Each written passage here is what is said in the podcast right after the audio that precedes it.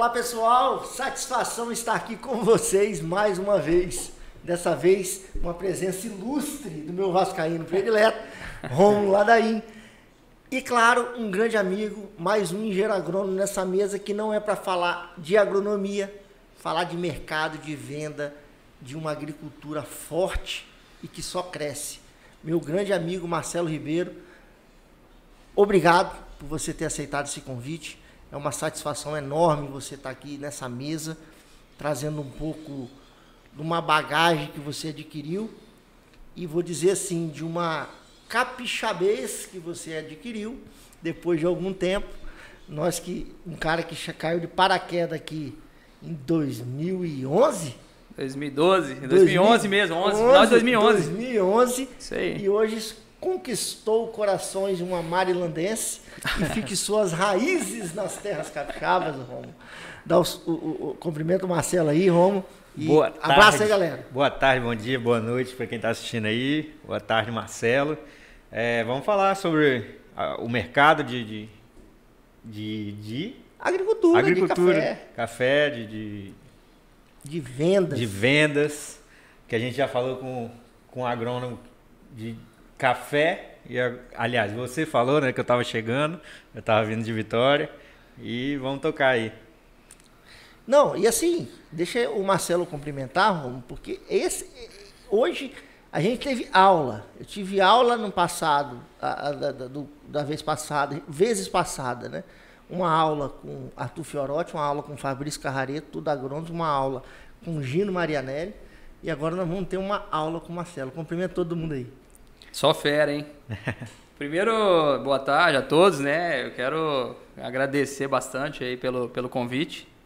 Eu sei que, que esse podcast ele tá, tá ganhando musculatura, tá ganhando tá. corpo e, e, sem dúvida é, tá fazendo sucesso. Então, para mim é uma honra, né? Poder sentar aqui nessa, nessa mesa e compartilhar um pouco da, da experiência nossa de campo que a gente tem.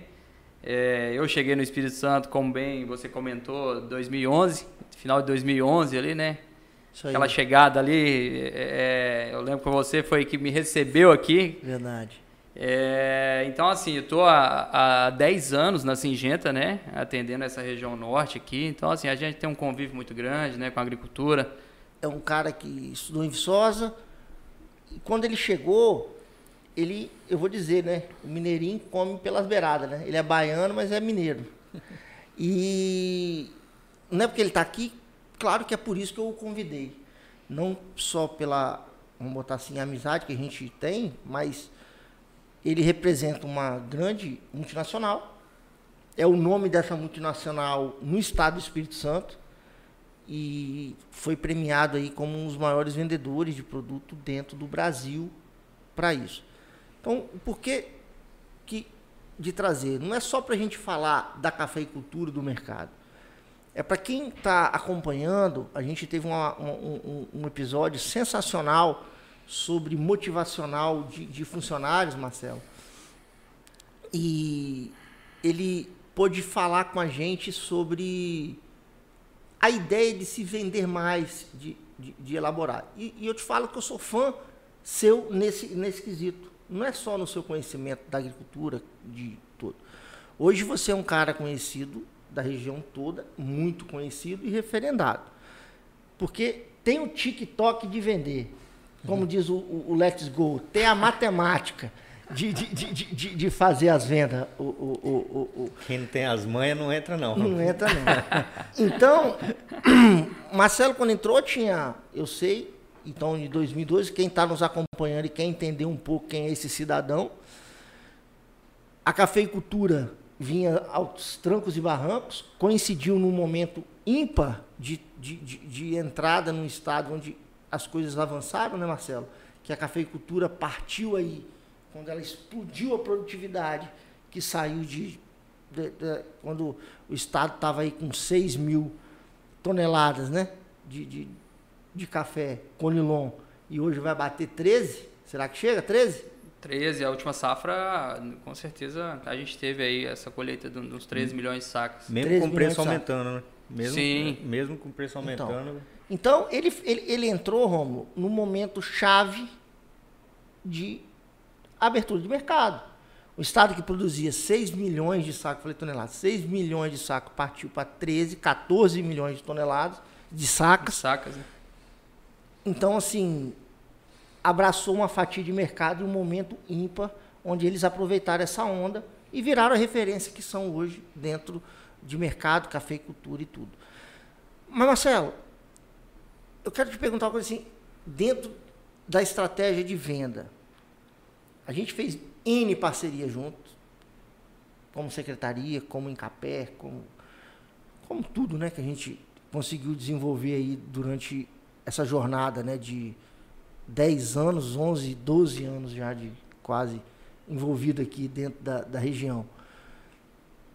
Sem parceria com o produtor, com a, o fomento, vamos botar assim, porque vocês fomentaram muitos eventos.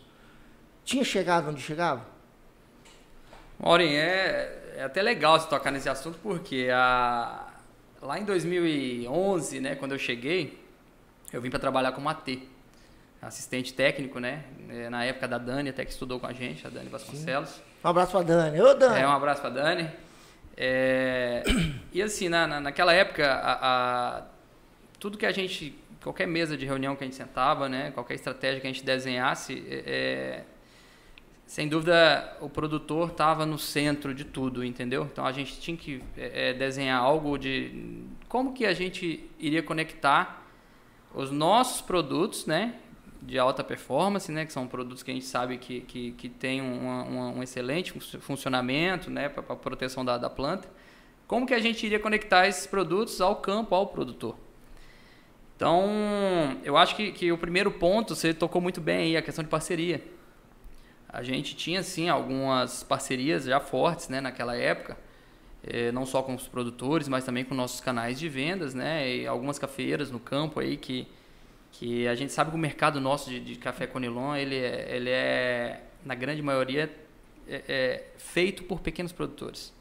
Sim. Se a gente pegar, segmentar aqui o nosso mercado de Conilon, a gente tem uma, uma grande massa aí de pequeno produtor. 85% dos produtores são pequenos produtores. Isso aí, com modos rurais ali de 1 a 10 hectares, entendeu?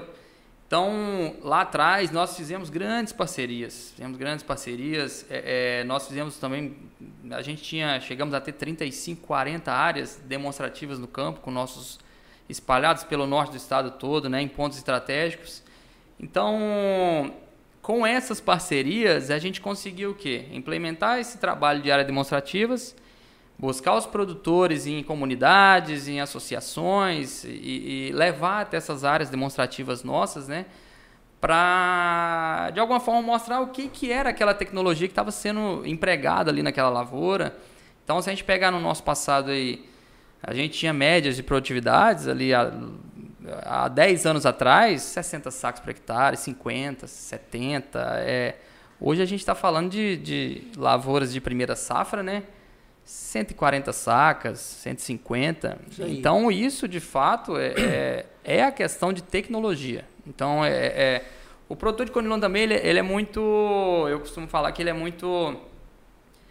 A questão da mudança e de aceitar algumas mudanças e aderir também à tecnologia, isso está no produtor de conilon. Então, qualquer tecnologia que a gente apresente que vá agregar valor ali, que vá elevar o potencial produtivo da planta, rapidamente os produtores se aderem a essa tecnologia, eles querem testar, Sim. querem fazer. Então, acho que, que essa evolução de produtividade nos últimos 10 anos se deve muito também a, a, ao produtor de Conilô ter essa cultura. O produtor de Conilô tem essa cultura, é. sim. A pegada da é diferente. mudança, a pegada é diferente, entendeu? Tem coragem. Com certeza, tem muita coragem, então isso aí ajudou bastante no, no, no desenvolvimento do nosso trabalho aqui na região, que foi feito assim de uma forma muito bem embasada lá atrás e hoje nos colocou numa condição que a gente tem quase 50% do mercado de, de café hoje, Conilon aqui no Norte hoje, Espírito Santo. Vamos, eu não sei se o valor. Só, Romo, só antes de você perguntar se você já está agoniado aí. o, o, só, só para me tirar uma dúvida, que, que vai enriquecer um pouquinho mais essa, essa a ideia, né? Quando você chegou, não sei se você lembra, você era AT em 2012, vamos botar. O mercado representava em sacas ou em reais. Quantos por cento do que vocês vendem hoje dentro do mercado de café? Porque assim, é porcentagem, né? Porque querendo ou não, dobrou a produção Sim. capixaba nos últimos 10 anos, mas e, consequentemente a sua venda também dobrou, né? Sim. Ah, é até um dado interessante. Nós não tivemos um aumento significativo de área plantada de café de Sim. 2010 para Primeiro porque 2020. nós não tem, nem temos essa área no Espírito Santo, né? Não temos. Aumentou e a veio a eficiência. seca também. Veio a seca. É. Então na seca a gente teve uma redução muito forte de área de café. Vivemos juntos a seca em Bahia. Vivemos juntos. Então nós tivemos um aumento muito forte, não foi de área, foi de tecnologia. Então, Ciência, de, te- de- de tecnologia, de uso de produto na hora certa, na época correta. É, os produtores, a gente tentando levar informação para o campo, né? Para a gente passar, falar assim, ó, faça isso, porém nessa data, que a gente sabe que, que é difícil chegar essa informação até o pequeno produtor. Então, Foi muitas mesmo. das vezes o, ele vai naquele conhecimento empírico de época, ah, a praga entrou agora, a doença entrou, então eu corro ali no balcão do, do, de uma cooperativa ou de um canal, de uma revenda, Aí ele vai atrás do produto. Lá atrás a gente já criou essa cultura de fazer a prevenção antes da, da, da- da- ou seja, da praga ou da doença entrar. Então, é, é, quando eu falo que a gente teve um aumento muito forte de tecnologia, foi isso. Lá atrás a gente falava assim, em dois, três produtos da nossa linha, hoje a gente fala em seis, sete. Usar por hectare, vamos falar assim, é, ou usar ali dentro do parque cafeiro, entendeu? Então, assim, é, com relação ao nosso faturamento, de lá, a gente tem um medidor que é dólar, né? Então, assim, a gente cresceu aí quase quatro vezes do que a gente faturava é, lá em, em 2010, entendeu? Então, assim, dentro de uma mesma área, Eu sou pequeno, não. Eu sei que tá falando de. Você tá vendo, né? explorando uma mesma área, entendeu? Então, assim, a gente conseguiu evoluir em portfólio, essa é a verdade. Então, o produtor que não usava um fungicida ali na época certa, a gente provando que, que, que dava resultado, a gente conseguiu estimular ele a fazer uma, duas aplicações, né? Lógico, tudo dentro de um contexto também, o, o Maurinho e Romulo, do- da, da, da parte de sustentabilidade, né? Claro. A gente não pode, é, é, como profissional, como agrônomo, a gente ter essa ambição de venda e não se preocupar com, com a questão ambiental, com a questão social, com a questão de proteção também, né? Do, do, Os desses produtores se produtores. preocupam com isso, você vê, você vê es- a- Agenda essa preocupação, ESG. essa preocupação vindo deles. Evoluiu bastante, tá, o, Romulo? Evoluiu bastante. Mas antigamente eh, tinha-se né, aquela cultura de, de, de, de não se proteger, né? É, apesar das empresas, a Singenta mesmo, hoje ela está numa linha de desenvolvimento de produto, de produtos altamente seguros, né? De faixa azul, esses produtos químicos mesmo, os nossos agroquímicos, os defensivos, eles têm variação de faixa ali de o produto faixa vermelha, faixa amarela, faixa azul e o faixa verde Só para entender, essas faixas eh, significa o quê? o o nível de toxicidade dos produtos. Aham. Então, assim, as empresas, a faixa vermelha é o mais tóxico, né? E o- a faixa verde é, o, vamos falar assim, na escala, o menos tóxico. Então, assim, hoje a Singenta está numa pegada muito forte de desenvolvimento de produtos de baixa toxicidade. A grande maioria dos produtos que a gente trabalha hoje, faixa azul. E isso, às vezes, causa até aquele, eh, no produtor, que aquela, ah, não, como é faixa azul, isso aqui não... Preconceito, né? É, não, isso aqui não, Mata não pouco. mata pouco. Então, assim, a gente tem ido pro campo também é, é levar essa informação de que é um produto químico. Precisa se proteger, independente se for faixa vermelha ou faixa amarela ou verde ou azul, entendeu? Então, mas evoluiu bastante. A gente, a gente sente isso que evoluiu bastante no campo e é papel nosso a gente continuar nessa pegada de, de, Conscientização. de, de né? conscientização. Essa é a palavra mais, mais forte. Eu vejo, eu vejo a Singenta, né? Não tô aqui, ninguém está aqui fazendo propaganda em nada, nós somos um, né, um podcast independente, mas eu vejo que vocês têm uma preocupação, a gente vê que. Não vou dizer que é só vocês, né? Porque a gente está sendo excluído, mas a gente vê em eventos né, a preocupação dentro do, do, do, do produtor rural, do colaborador, porque principalmente para não ter o problema né, de, de, de, de- intoxicação, possível intoxicação né, de alguém, e claro, para você entrar dentro do que hoje é o falado. Ninguém a essa agenda de ambientalmente correto, socialmente correto e, e, e, e, e, e- e- e- e Sustentável. sustentável, não é porque quer, porque o mercado pede, né? Então, é, quem compra café vamos falar assim, que, né, que é o, o foco, eu sempre cito isso dentro da, de, desse podcast, com quem a gente tenta falar, a gente vai esbarrar na cafeicultura no Espírito Santo, porque 80% da agricultura está voltado para isso, principalmente na nossa região. Mas, quando você falou, o oh, Romulo, isso é legal, você sabe. A questão, quando o Marcelo montou o, o a gente montou uma agenda juntos, na época pelo Incapé. De promoção, fomento, estímulo, fazer, e era um momento crítico que era a seca de 16, 17. O produtor não estava investindo, cara.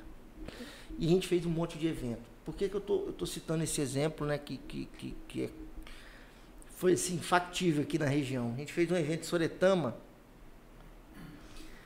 e era crítico, assim, ninguém estava gastando, porque já ia quebrar a safra de produção e tudo. E um cara de uma padaria aqui de Linhares foi num evento nosso em Soretama. Eu falo isso na maioria das palestras que a gente tem condição de, de, de, de comentar. E uma palestra, eles mostraram um calendário. E eu sou agrônomo.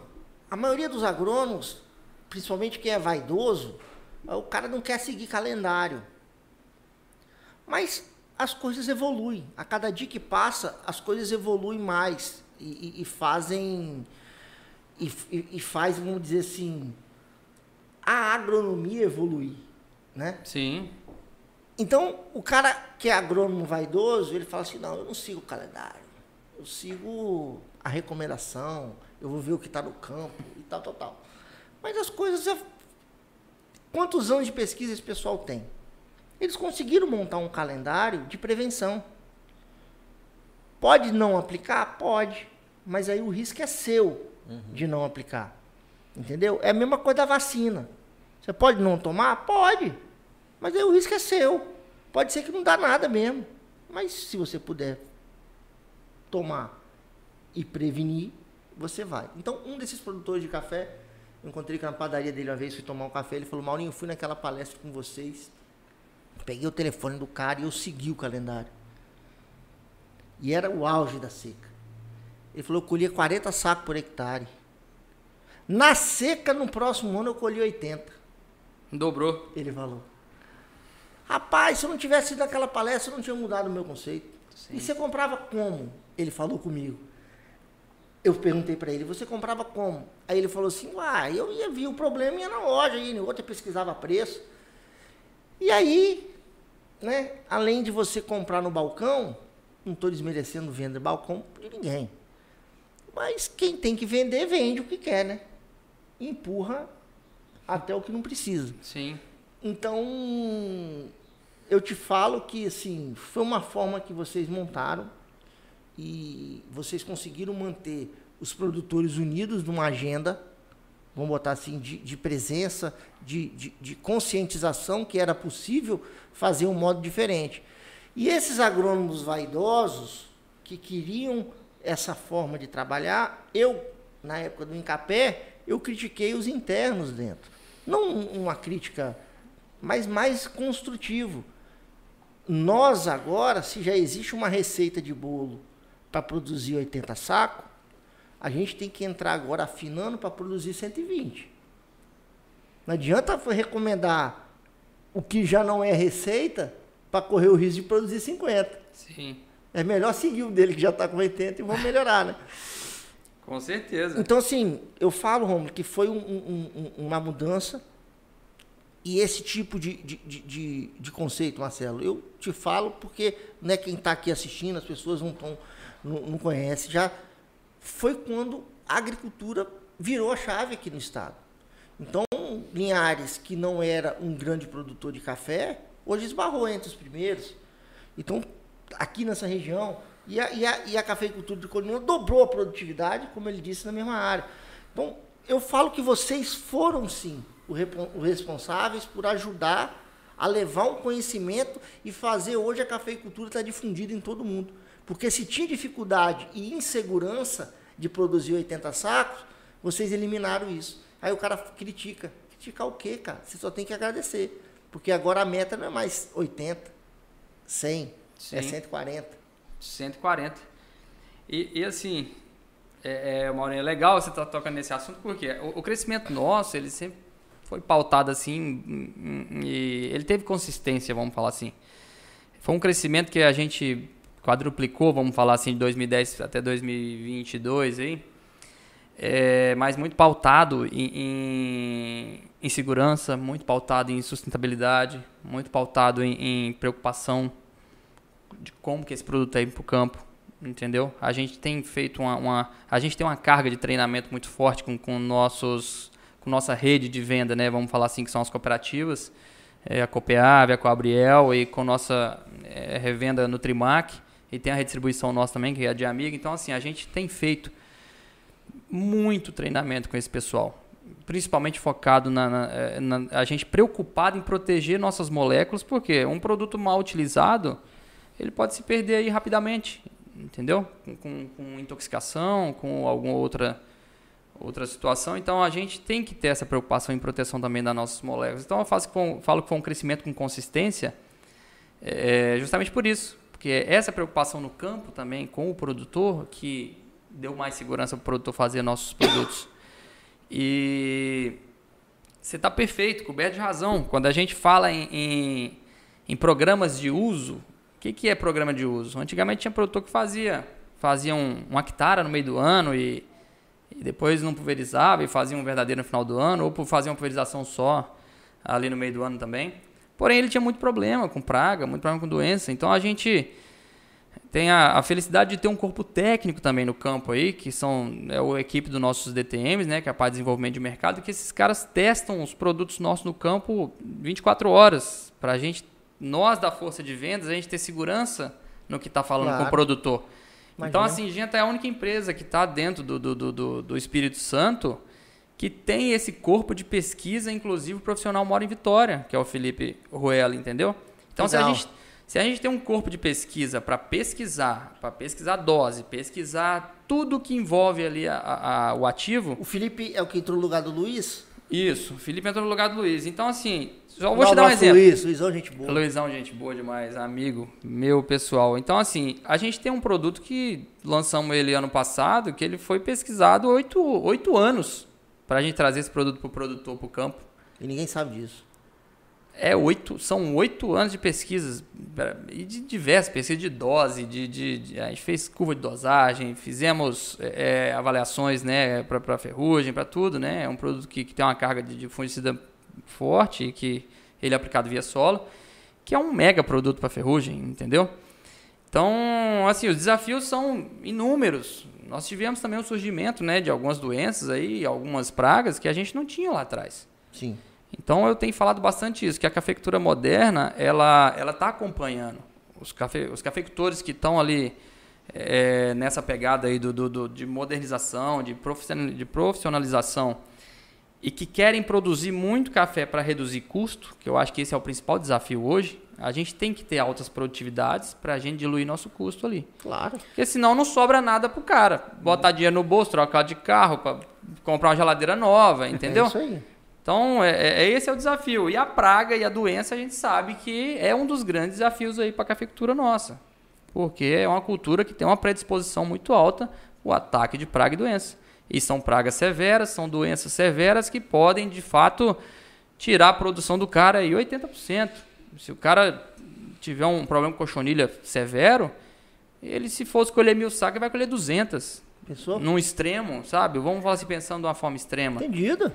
Então, eu acho que assim, a Singenta é uma empresa que ela está muito dedicada e ela é muito inquieta, assim, no sentido positivo de desenvolver tecnologia, desenvolver informação, desenvolver qual, todos os tipos ali de, de de modelos né, que estimule o produtor a, a, produzir mais, porém de uma forma segura, de uma forma sustentável, que a gente já comentou aqui. Mas, Marcelo, deixa eu fazer uma pergunta assim, acho que mudando um pouquinho de, de assunto, mas... Futucone. De é... pato para ganso, né? Mudando de pato para ganso. Como Nem diz. tanto, mas é porque você falou de parcerias, desses 10 anos de caminhada aí, que Sim. a melhoria do, da produção, o aumento da produção, né, a lucratividade é, essas parcerias com o produtor, qual, qual o papel do setor público? Assim, você viu o setor público atuar nesses 10 anos, é, pra, como fala, para reunir essas pessoas boas, que você fala corpo técnico, produtores, é, a parte de mercado que você representa,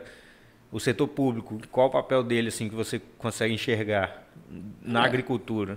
O, assim, a, a, a, gente tem uma parceria muito forte com o Incapé, né?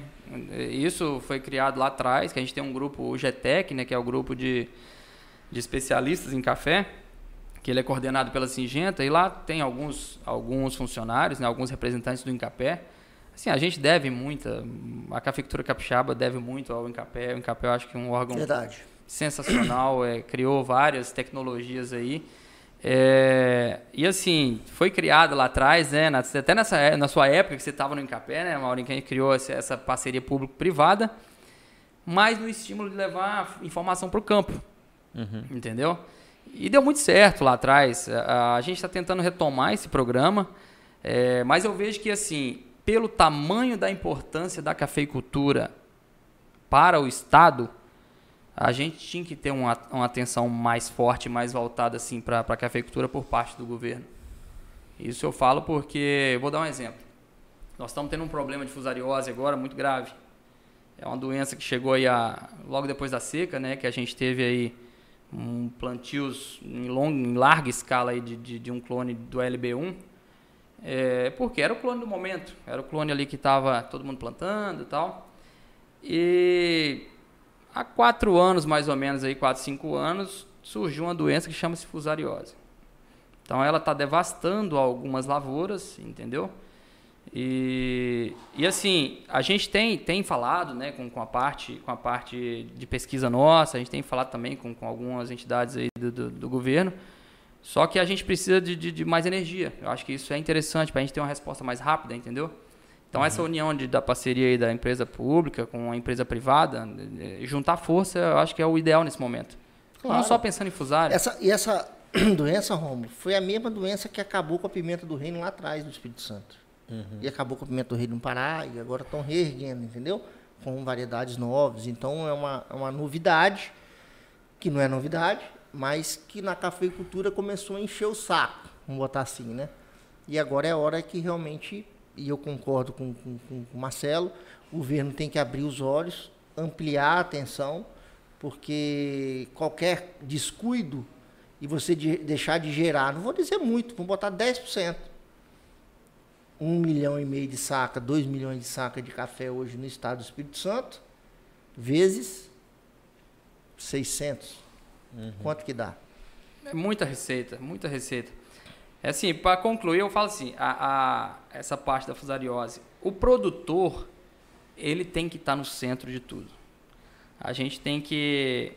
É, não é aquela de, ah, não, eu quero ser o pai da criança que eu desenvolvi a solução para a fusariose, é a Singenta, Sim. ou é o Incapé, ou é, ou é o governo do estado, ou é Embrapa, enfim. é, é, a gente tem que ajudar o produtor. A Sim. verdade é essa. A gente tem que se abraçar, os órgãos públicos, os órgãos privados, todo mundo se abraçar em prol de quê? De contribuir para o sucesso do cafeicultor. E não, às vezes, a gente tentar, oh, não, todo eu mundo ganha vou cuidar junto. disso aqui, que eu quero desenvolver e ser o pai da criança. Não, não tem que e tem perder. Vaidade, e tem vaidade mesmo. Esse setor você sabe que existe, Maurinho. É, tem essa parte tem. de vaidade. Então, assim, eu, eu, eu falo que a gente tem que se unir. Claro. E não se separar porque cada um correndo para um lado às vezes a gente não sabe nem onde vai chegar. Agora, se todo mundo correr junto e sabendo, tendo foco, sabendo aonde quer chegar, com certeza tem rapidez aí na, na, na, na busca pela solução e rapidez, sem, sem dúvida, na, em chegar numa conclusão e no que precisa, que é a solução do problema. Certo.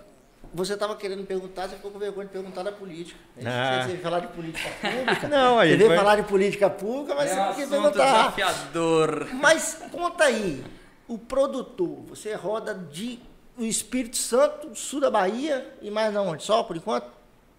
É, rodei, né? Rodava o sul da Bahia, minha área foi dividida. Dividiu? Dividiu. Que isso, hein, Marinho? Hoje tem um profissional focado na cafeicultura do sul da Bahia. E agora dividiu o norte do Espírito Santo de novo. É Aumentou mesmo? de novo, tivemos uma evolução de faturamento e hoje temos dois profissionais aqui, que são representantes, né? Eu e o Rogério Colombo Júnior, que é o Juninho. Então hoje eu estou mais assim na divisa do, do norte aqui do estado, do, do ali do meiozão para baixo, e o Juninho tá ali na do meio para cima. Jaguaré, Nova Venécia, Vila Pavão, Pinheiros. Beleza. Mas você está sentindo o produtor animado ou desanimado com essa mudança de política aí? Já chegou alguma coisa? Ou está todo mundo muito ainda. Desanimado, eu estou querendo dizer no quê? No sentido de investimento. Sim. O produtor começou o ano na mesma pegada, deixou isso para lá, a eleição passou, acabou ou realmente segurou o dinheiro? Há muitos seguraram o investimento É, né? e querem entender melhor o que, que vai acontecer. Que a gente vinha numa linha ali de, de, de- muito forte, né, de apoio, né, do governo, até questão de, patri- de, de- proteção patrimonial, né, a gente sabe Claro. que estamos tendo alguns problemas aí no sul da Bahia.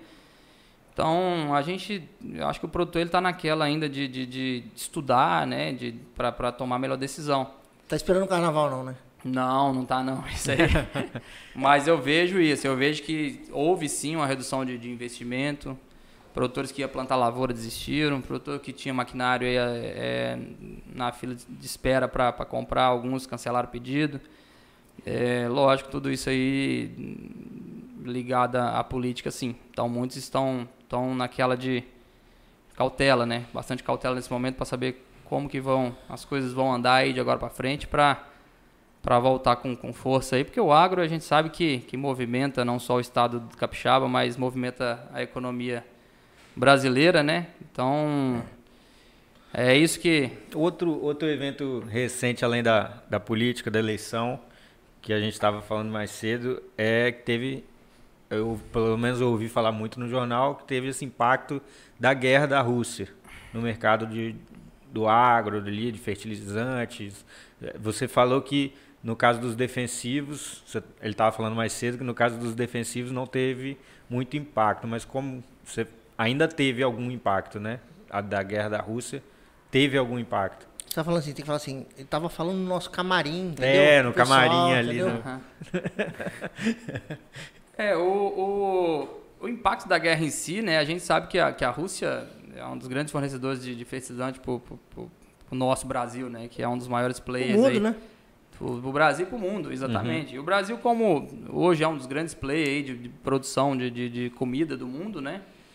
Então, assim, a gente foi duramente impactado né, pela, pela falta do, do, do produto, a escassez. Já a parte nossa de, de defensivo, é, nós tivemos um impacto, assim, lógico, tivemos a, a pandemia, né, o Covid, tivemos os lockdown, né, hoje temos grande parte dos nossos produtos que são fornecidos e são produzidos na, na, na China, né, então, assim, aquilo lá, sem dúvida, é, é, causou um choque, né? Um choque assim de produção, um choque logístico e, e, de fato tivemos algumas moléculas que os preços dispararam e estão começando a se ajustar agora, né? O, o Rômulo e veio agora a questão da crise na Europa, é é a crise de gás, a crise de energia.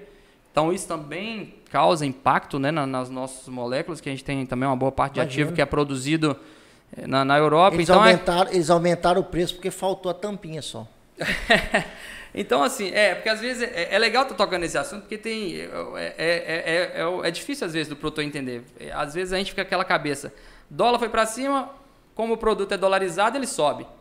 Dólar foi para baixo, aí o cara questiona assim: Ué, mas como que o produto não abaixou? Igual a gasolina. É, então assim, às vezes por quê? Por demanda alta, Sim. às vezes por, por ser um produto específico também, que tem uma produção do ativo específica na Europa, que aí tem um impacto de, de crise energética. Então, assim, às vezes a gente fica só com essa dolarizando a operação, dolarizando a operação e, e, e tem outros fatores que impactam né, na questão de custo, na questão de, de, de distribuição, enfim. O, o... A gente, para começar, vai já, já finalizar assim, eu falo que o Desenrolando virou um...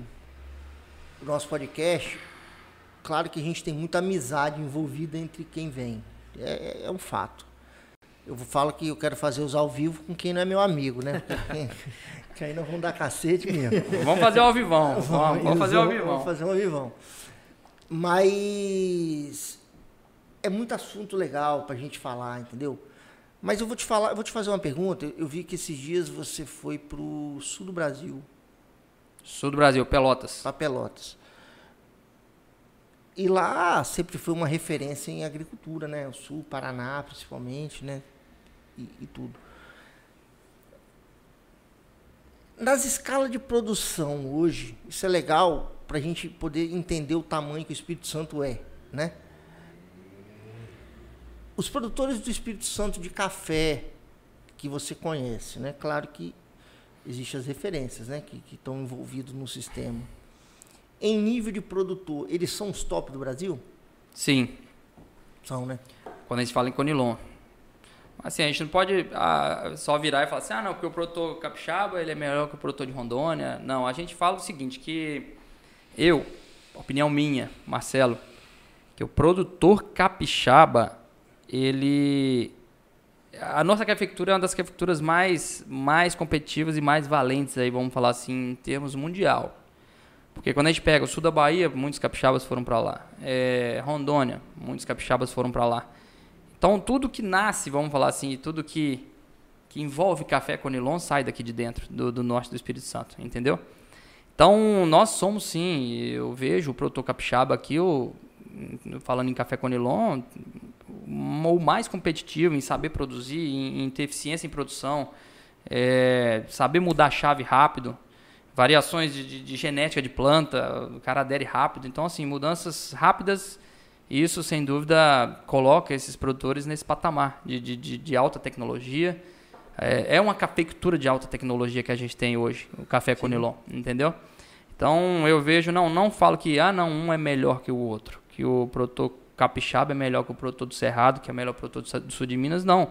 Ele está dentro do quadrado dele aqui, mas fazendo uma, uma cafeicultura muito bem feita, muito competitiva, muito muito dinâmica, entendeu? Então, assim, os produtores capixabas, eu, eu falo sempre, eles realmente, não é porque eu estou aqui há 10 anos, né? Eu falo que eles têm essa capacidade e esse dinamismo assim muito forte de, de se aderir à, tecnologia, de, de, de, de, se aderir à mudança, de, de virar chave rápido, de tentar atacar o problema na hora certa e saber ouvir, entendeu? Saber escutar e, e, e, ter uma, uma excelente execução, vamos falar assim.